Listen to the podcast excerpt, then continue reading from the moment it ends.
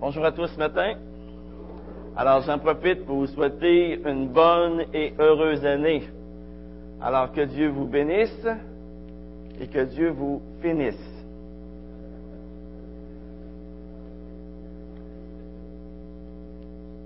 Alors qu'il apporte son fini sur vous, hein, afin que vous produisiez du fruit, du fruit digne de la repentance. Le Seigneur est bon, hein? Il était bon envers nous durant l'année 2011 d'une façon extrêmement spéciale. Pas vrai? Il nous a gardés en vie. Hein? Il nous a gardés fidèles à lui. Formidable, ça. Et qu'est-ce que le Seigneur veut pour l'année 2012? Continuer son œuvre. Alors j'aimerais qu'on prie ensemble et qu'on puisse le louer pour tous ses bienfaits. Seigneur, on veut te louer, te remercier ce matin, parce que tu as été fidèle envers nous tout au long de l'année 2011. Merci parce que tu nous as aimés, tu nous as supportés, tu été patient envers nous. Et Seigneur, merci parce que tout au long de cette année 2012, on a pu te voir à l'œuvre. À l'œuvre, à l'œuvre dans les vies des gens qui nous entourent à l'œuvre dans les vies des personnes qui t'ont donné leur vie. Seigneur, on veut te louer pour ça. Te louer parce que tu es un Dieu extraordinaire. Tu es un Dieu qui donne la paix, qui donne la joie, qui répand l'amour sur ta création. Seigneur, on veut te louer pour les merveilles de ta nature. On peut contempler jour après jour. On veut te louer pour ton Église des frères et sœurs qui s'y trouvent. On veut te louer, Seigneur, pour le ministère que tu nous donnes de faire jour après jour. Seigneur, quelle grâce. Seigneur, on veut te remettre cette matinée entre tes mains maintenant, ta parole, afin qu'elle puisse produire son fruit en nous. Dans le beau nom de Jésus. Amen. Alors j'aimerais vous inviter rapidement dans le livre de Colossiens, alors, je vais m'en servir juste comme euh, une trampoline ce matin. Alors, euh, je ne étudierai pas le texte en question, mais je vais juste m'en servir comme trampoline là. Alors, Colossiens chapitre 1, verset 1. On regarde ici l'attitude de l'apôtre Paul envers ses chers Colossiens. Regardez. Paul apôtre du Christ Jésus, par la volonté de Dieu et le frère Timothée. Aux saints et fidèles frères en Christ qui sont à Colosse, que la grâce et la paix vous soient données de la part de Dieu notre Père. Nous rendons grâce à Dieu le Père de notre Seigneur Jésus-Christ et nous prions sans cesse pour vous. Nous avons en effet entendu parler de votre foi en Christ Jésus de l'amour que vous avez pour tous les saints, à cause de l'espérance qui vous est réservée dans les cieux, et que la parole de vérité, celle de l'Évangile, vous a précédemment fait connaître. Cet Évangile est parvenu chez vous, tout comme il portait des fruits et fait des progrès dans le monde entier.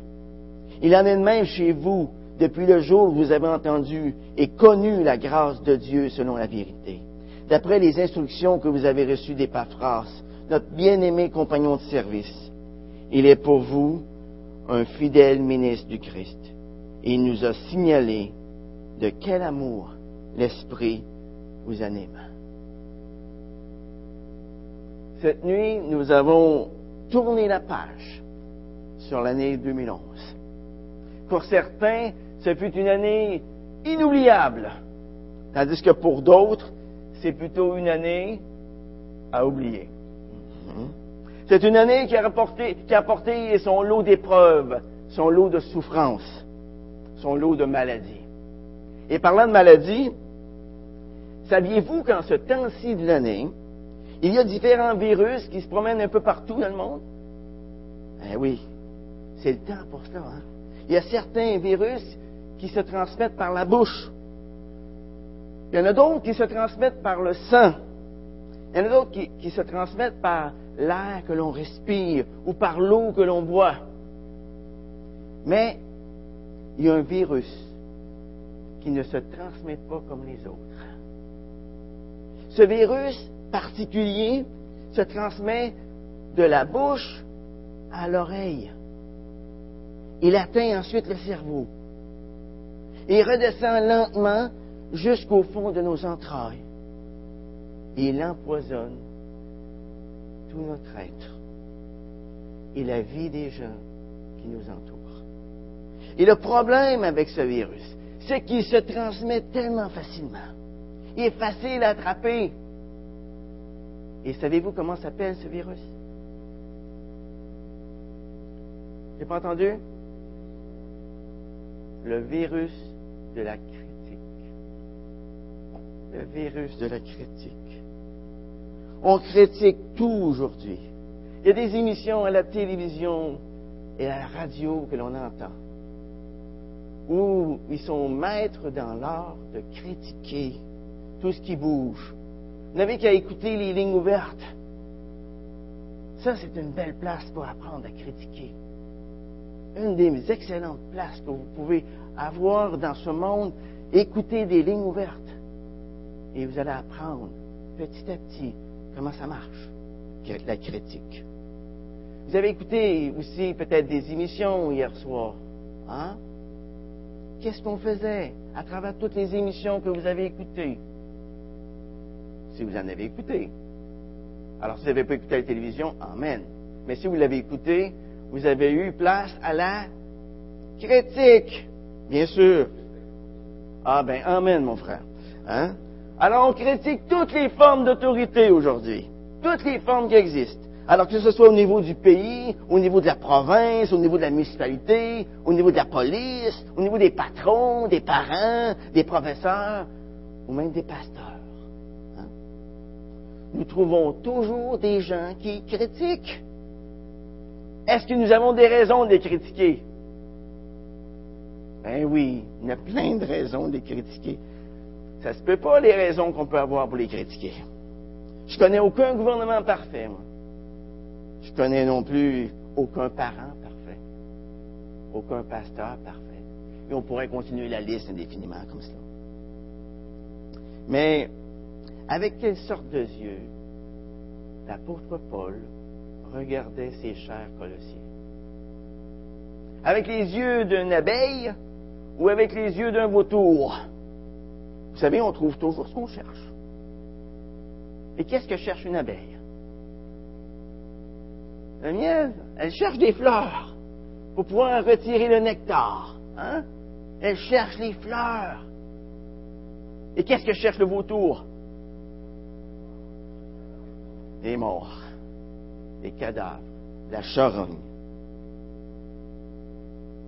Avec quelle sorte d'œil est-ce que l'apôtre Paul regardait ses chers Colossiens? Avec les yeux d'une abeille, n'est-ce pas? Et le résultat de tout cela, c'est qu'ils rendaient grâce à Dieu pour eux. Ils rendaient grâce à Dieu pour eux. J'ai pas vu beaucoup d'émissions à la télévision ou à la radio qui rendaient grâce pour ce qu'on vit ici au Canada. C'est malheureux. Mais il n'y en a pas. J'en ai pas trouvé. Comprenez-moi bien là. Une critique constructive faite à la bonne personne, au bon moment et de la bonne manière, c'est toujours une source d'encouragement. C'est toujours une source d'harmonie. Par contre, une critique destructive, ça peut provoquer toutes sortes de réactions négatives. Et qu'est-ce que la critique destructive provoque, pensez-vous? Eh bien, elle provoque de la colère, de la rancune, de l'insatisfaction, de l'amertume. Elle provoque des tensions et des querelles dans notre famille, avec notre conjoint et dans toutes nos relations interpersonnelles. Elle peut provoquer aussi le découragement. À cause de la critique destructive qu'elle reçoit, eh bien, une personne peut en arriver à penser que tout ce qu'elle fait, ça ne vaut pas grand-chose. Et à ce moment-là, qu'est-ce qui arrive? Elle se décourage. Qu'est-ce qui arrive? Elle démissionne. Elle peut même développer toutes sortes de, de maladies physiques et mentales. Mais il y a pire que tout cela. La critique peut même amener une personne à développer un esprit critique. Un état d'esprit qui regarde l'autre personne dans le but de lui faire du tort, dans le but de lui nuire, de lui trouver des failles. Vous savez, la personne qui cherche toujours la petite bébite sur la feuille blanche. Et voilà pourquoi, dans notre couple, dans nos familles, dans l'Église de Jésus-Christ, le virus de, la, critique destructive doit être combattu avec tous les remèdes qui peuvent être à notre disposition. Et ce matin, eh bien, j'aimerais vous proposer un remède efficace qui a fait ses preuves à travers les siècles. Je vous invite à prendre un café ensemble tout au long de l'année 2012. Prendre un café ensemble. Et le café que je vous invite à prendre ensemble ce matin, eh bien, c'est un café qui est bien spécial. C'est pas du café instantané. C'est même pas du café au portelateur, ni même du café naturel ou du café Tim Hortons. C'est pas ce genre de café-là dont je vais vous parler ce matin. Le mot café, c'est un mot de quatre lettres. Et j'aimerais regarder avec vous ce matin chacune des lettres de ce mot. Et si l'on regarde attentivement ces lettres, elles peuvent nous servir de remède pour remplir le mandat que Dieu veut nous confier en 2012. La première lettre de ce mot café est la lettre C. C a affaire avec notre communion avec Dieu. Posons-nous la question. Qu'est-ce que je devrais faire pour développer ma communion avec Dieu en 2012? Qu'est-ce que je vais devoir faire? Eh bien, je vais devoir d'abord me laisser parler par Dieu avec une bonne attitude de cœur. Dans Jérémie 15, verset 16, le prophète a pu dire, j'ai recueilli tes paroles et je les ai dévorées. Dévorées. Et tes paroles ont fait la joie et l'allégresse de mon cœur. Wow! Ça, c'est se laisser parler par Dieu avec une bonne attitude, n'est-ce pas? Vous savez, pour faire la volonté de Dieu, je dois d'abord la connaître et ensuite m'y soumettre. C'est simple. Hein?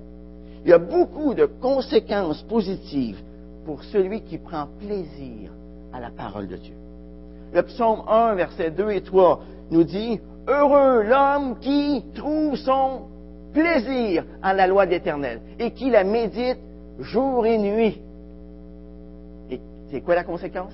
Il est comme un arbre planté près d'un courant d'eau qui donne son fruit en sa saison et dont le feuillage ne se flétrit point. Tout ce qu'il fait, lui, réussit. Voyez, la parole de Dieu, c'est une source de bonheur, heureux. C'est une source de productivité. Il donne son fruit en sa saison. Et enfin, c'est une source de succès. Tout ce qu'il fait, lui, réussit. La parole de Dieu nous permet aussi de rester purs dans ce monde impur. Regardez le psalmiste. Qu'est-ce qu'il nous dit dans le psaume 119, verset 9? Il dit, comment le jeune homme rendra-t-il pur son sentier? C'est simple, en se dirigeant d'après ta parole. Et il en conclut au verset 11, eh bien, je serre ta parole dans mon cœur. Pourquoi? Afin de ne pas pécher contre toi. Vous savez, si nous voulons avoir un impact positif dans notre milieu, il faut d'abord que la parole de Dieu ait eu un impact dans ma propre vie. Une deuxième chose que je devrais faire pour développer ma communion avec Dieu en 2012, ce sera de m'entretenir avec Dieu jour après jour. Dieu me parle et je lui parle.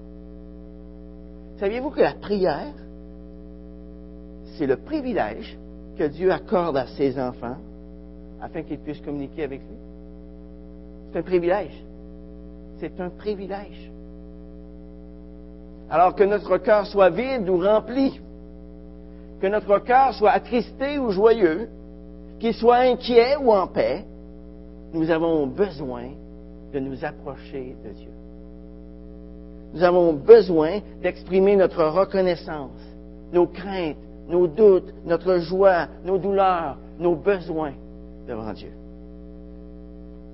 Nous avons aussi besoin d'exprimer les besoins des autres devant Dieu. Et enfin, nous avons besoin que d'autres prient pour nous. C'est comme ça. Malheureusement, pour certains chrétiens, la prière en groupe semble avoir perdu son importance. Et se rencontrer avec des frères et sœurs pour prier, ben, ça semble devenu être un, un superflu dans leur vie. Disons-nous bien une chose, les amis. Si nous ne prenons pas la peine d'être unis dans la prière, nous ne serons pas plus unis dans nos couples, nous ne serons pas plus unis dans nos familles, et nous ne serons pas plus unis dans notre Église. Et voilà pourquoi nous avons besoin de prier. Nous avons besoin de prier en couple, nous avons besoin de prier en famille, et nous avons besoin de prier en Église. Nous avons besoin de prier pour les autres. Nous avons besoin que d'autres prient pour nous. Nous avons besoin d'exprimer nos luttes, nos fardeaux, nos combats, nos douleurs, nos joies avec nos frères et sœurs. Et savez-vous ce qu'on fait en le faisant? Eh bien, nous édifions les autres et nous sommes édifiés par les autres. Et savez-vous quoi? En le faisant, Dieu ravive notre foi en répondant à nos prières. Il n'y a rien qui ravive autant la foi qu'une prière répondue. La deuxième lettre de ce mot café, c'est la lettre A. Aha. Hein? Et ça, ça a à faire avec notre amour pour Dieu et pour les autres. Qu'est-ce que la Bible nous dit dans 1 Jean, chapitre 3, versets 17 et 18? Quelqu'un le connaît par cœur? 17 et 18. Si quelqu'un possède les biens du monde, qu'il voit son frère dans le besoin, qu'il lui ferme son cœur, comment l'amour de Dieu demeurera-t-il en lui? Mais regardez le verset. Petits enfants, n'aimons pas en parole ni avec la langue, mais en action et en vérité. Le véritable amour chrétien consiste à aimer en action et en vérité. Et le contraire d'aimer en action et en vérité, c'est d'aimer seulement en parole. En parole. Dans Jacques chapitre 2, versets 15 et 16, la parole de Dieu déclare, si un frère ou une sœur sont nus et manquent de la nourriture de chaque jour, et que l'un d'entre vous leur dise, allez en paix, chauffez-vous, rassasiez-vous, sans leur donner ce qui est nécessaire au corps, à quoi cela sert-il? Aimer en parole, c'est simplement parler d'un besoin. Tandis qu'aimer en action, c'est faire quelque chose afin que ce besoin soit répondu. L'amour, ce n'est pas simplement que des mots. Ce sont des actes. Ce sont des sacrifices. Aimer en parole, ça coûte quelque chose, ça? Est-ce que ça coûte quelque chose? Ça coûte absolument rien. Par contre, aimer en action et en vérité, ça peut coûter très cher parfois. Nous qui avons cru en Christ, les amis, nous qui avons connu le merveilleux amour de Dieu, nous ne pouvons pas le garder pour nous-mêmes. Nous avons un trésor, les amis, et ce trésor doit être partagé. Doit être partagé. Tout autour de nous. Il y a des gens qui vivent des vies vides, des vies vraiment peu satisfaisantes. Il y a des gens qui ont peur face à la mort. Et tout cela parce qu'ils ne connaissent pas l'amour de Dieu. Comment est-ce qu'on peut les aider? Vous savez, le monde qui nous entoure ne croira pas que Dieu les aime s'il ne voit pas l'amour de Dieu à l'œuvre dans nos vies. Le monde ne pourra pas croire que Dieu s'intéresse à eux, que Dieu les aime, s'il ne voit pas, s'il ne le voit pas en action dans nos vies. Si les chrétiens ne sont pas engagés à répondre aux besoins de leurs semblables. Et là, je vais en profiter pour louer le Seigneur pour le ministère SEM ici à l'Église, qui s'intéresse aux plus démunis de notre société. Je vais louer le Seigneur pour chaque personne dans notre Église locale qui s'implique auprès de notre communauté afin de répandre l'amour de Dieu auprès de nous, tout autour d'eux.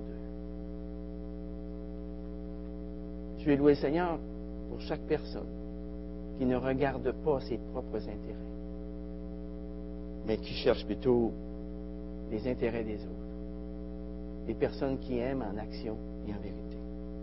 Ça, c'est la bonne façon d'aimer les autres. Dans 1 Corinthiens 15, verset 58, c'est un passage qu'on connaît par cœur.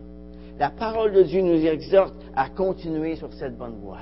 Hein? Il dit, ainsi, mes frères bien-aimés, soyez fermes, inébranlables, progressez toujours dans l'œuvre du Seigneur, sachant que votre œuvre ne sera pas vaine dans le Seigneur. Votre travail ne sera pas vain dans le Seigneur. La troisième lettre de ce mot café, la lettre F. Est-ce que vous me voyez venir? La lettre F a rapport avec la, la foi. Oui, la foi en Dieu. Pas la foi n'importe quoi. La foi en Dieu. Hébreu 11, verset 6 nous dit que sans la foi, il est impossible d'être agréable à Dieu. N'oubliez jamais que notre foi en Dieu vient de ce qu'on entend de lui. Vous savez, il y a plusieurs façons de douter de Dieu. Par exemple, certains chrétiens croient qu'ils ne méritent pas ce qu'ils demandent. Est-ce que c'est vrai? C'est tout à fait vrai. Ils ne méritent pas ce qu'ils demandent. Aucun chrétien ne mérite ce qu'il demande. Mais heureusement, Dieu ne répond pas à nos prières parce qu'on le mérite. D'autres chrétiens croient que leurs besoins ne méritent pas l'attention de Dieu. C'est encore vrai. Mais dans sa grâce, dans son amour pour nous, Dieu choisit de s'intéresser à nous dans les moindres petits détails de notre vie. D'autres ont tendance à contester avec Dieu. Ils se demandent pourquoi il a permis que telle et telle épreuve leur arrive. Souvenons-nous que le but des épreuves que Dieu permet dans nos vies, c'est de nous faire grandir en maturité. Dieu veut nous finir. Il ne veut pas qu'on reste à l'état brut. Hmm? Il veut nous finir. Jacques chapitre 1, verset 2. Jacques avait très bien compris cela. Il dit, considérez comme un sujet de joie complète les diverses bénédictions que vous pouvez avoir.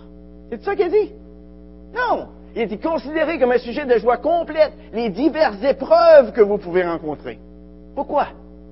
Sachant que la mise à l'épreuve de votre foi produit la patience, et la patience, parvenue à son terme, va produire quoi? La maturité.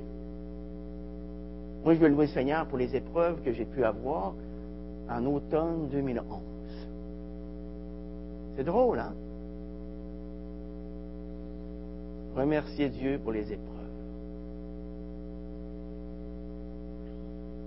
Les épreuves, eh bien, c'est comme des nuages dans le ciel. Avez-vous déjà vu une place où il n'y avait pas de nuages dans le ciel? Juste le soleil. 365 jours par année. Sécheresse. Allez dans le désert de Sahara, c'est ce qui se trouve. Qu'est-ce qui pousse, là? Du beaux fruits. Pousse rien. Mais regardez où il y a des nuages. Regardez où il y a de la pluie. Regardez où il y a des épreuves. Qu'est-ce qui pousse? L'abondance. L'abondance partout. Et Dieu nous façonne à travers les épreuves. Alors, si vous rencontrez des épreuves en 2011, en 2012, je veux dire, qu'est-ce que vous allez faire avec? Vous apitoyer sur votre sort? Ou bien de dire merci Seigneur. Merci pour l'épreuve que tu m'envoies. Parce que toute chose va concourir à mon plus grand bien. Toute chose. Savez-vous pourquoi? L'apôtre Paul gardait une attitude joyeuse au milieu des épreuves, milieu des persécutions? Si vous voulez en avoir un petit aperçu, lisez dans 2 Corinthiens chapitre 11. Vous avez l'aperçu des épreuves que Paul a dû vivre durant sa vie. C'est pas rose. Mais pourquoi est-ce qu'il gardait une attitude joyeuse? Parce qu'il savait en qui il avait cru. Il avait une confiance totale en Dieu. Totale. Tout simplement. La quatrième lettre de ce mot café, c'est la lettre E. E pour espérance. Espérance. Lorsque nous disons, le Seigneur revient bientôt, est-ce que ça vous donne de l'espérance? Amen, oui. Est-ce que nous le croyons que le Seigneur revient bientôt? Est-ce que nous le vivons? Par exemple, est-ce que cette espérance du retour de Christ nous rend honnêtes dans notre vie de tous les jours? Est-ce que cette espérance du retour de Christ fait de nous de bons gérants des biens qu'il nous confie? Est-ce que cette espérance du retour de Christ nous pousse à honorer Dieu dans notre façon de vivre? Est-ce que cette espérance du retour de Christ nous rend conscients de sa présence continuelle à nos côtés? Voici, je suis avec vous tous les jours. Jusqu'à quand? Jusqu'à la fin du monde. Et ensuite, dans l'éternité. Dans l'éternité. Vous savez, si nous nous soucions vraiment de la cause de Christ, il nous faut plus que des paroles. Nous devons aussi agir en conséquence. Alors, vers qui ou vers quoi plaçons-nous notre espérance présentement? Vers Liberté 55? Que les agents d'assurance hein, bien de, de nous vendre? Est-ce que c'est vers ça qu'on met notre espérance? Ou bien vers le glorieux retour de Jésus-Christ, de notre félicité éternelle à ses côtés? Tout compte fait, nous n'avons pas besoin de nous poser la question bien longtemps pour savoir en qui ou en quoi nous mettons notre espérance. Tout ce que nous avons à faire, c'est de regarder ce qui préoccupe notre cœur présentement. Et nous allons avoir la réponse bien vite. 1 Corinthiens 13, verset 13, nous dit, Or, trois choses demeurent. La foi, l'espérance et l'amour. Mais la plus grande, c'est l'amour. Et vous remarquerez que ces trois choses découlent de notre communion avec Dieu. D'où mon mot, café. Hmm? Communion, amour, foi, espérance. Rien ne peut faire taire la critique autant que notre communion avec Dieu démontrée en action. Rien ne peut faire taire la critique autant que notre amour démontré en action et en vérité. Rien ne peut faire taire la critique autant que notre foi démontrée en action. Et rien ne peut faire la, taire la critique autant que notre espérance démontrée en action. Si nous voulons avoir un impact dans notre entourage en 2012, alors prenons un café ensemble tout au long de cette année. Et de cette façon, eh bien, nous allons accomplir la volonté de Dieu à notre égard en 2012. Et nous serons en mesure de répondre adéquatement à l'exhortation de l'apôtre Paul. J'aimerais que vous tourniez avec moi, en terminant, dans Romains chapitre 12, où Paul nous donne, nous adresse une exhortation extraordinaire. Romains chapitre 12, verset 9.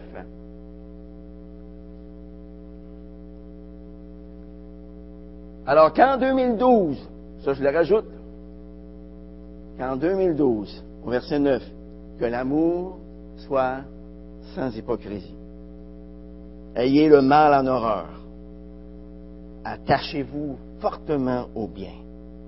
Par amour fraternel, ayez de l'affection les uns pour les autres. Par honneur, usez de prévenance réciproque. Ayez de l'empressement et non de la paresse. Soyez fervents d'esprit Servez le Seigneur. Réjouissez-vous en espérance. Soyez patients dans la tribulation. Persévérez dans la prière. Subvenez aux besoins des saints. Tâchez d'exercer l'hospitalité. Bénissez ceux qui vous persécutent. Bénissez, ne maudissez pas. Réjouissez-vous avec ceux qui se réjouissent. Pleurez avec ceux qui pleurent. Ayez les mêmes sentiments les uns envers les autres. N'aspirez pas à ce qui est élevé, mais soyez attirés par ce qui est humble. Ne soyez pas sages à vos propres yeux. Ne rendez à personne le mal pour le mal. Recherchez ce qui est bien devant tous les hommes. Et s'il est possible, autant que cela dépend de vous, soyez en paix avec tous les hommes. Il y a une vingtaine d'années, il y a un journaliste qui a demandé à Billy Graham. Il l'a interrogé à propos de sa vie, de sa carrière. Il l'a interviewé, il lui a dit Qu'est-ce que vous aimeriez que l'histoire dise de vous?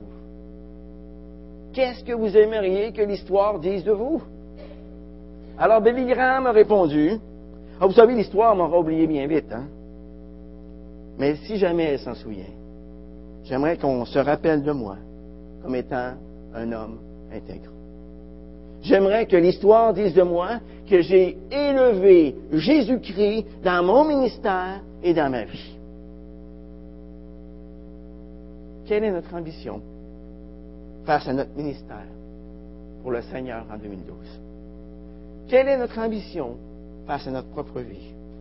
Quelle empreinte, quel témoignage que nous voulons laisser à ceux qui vont nous succéder?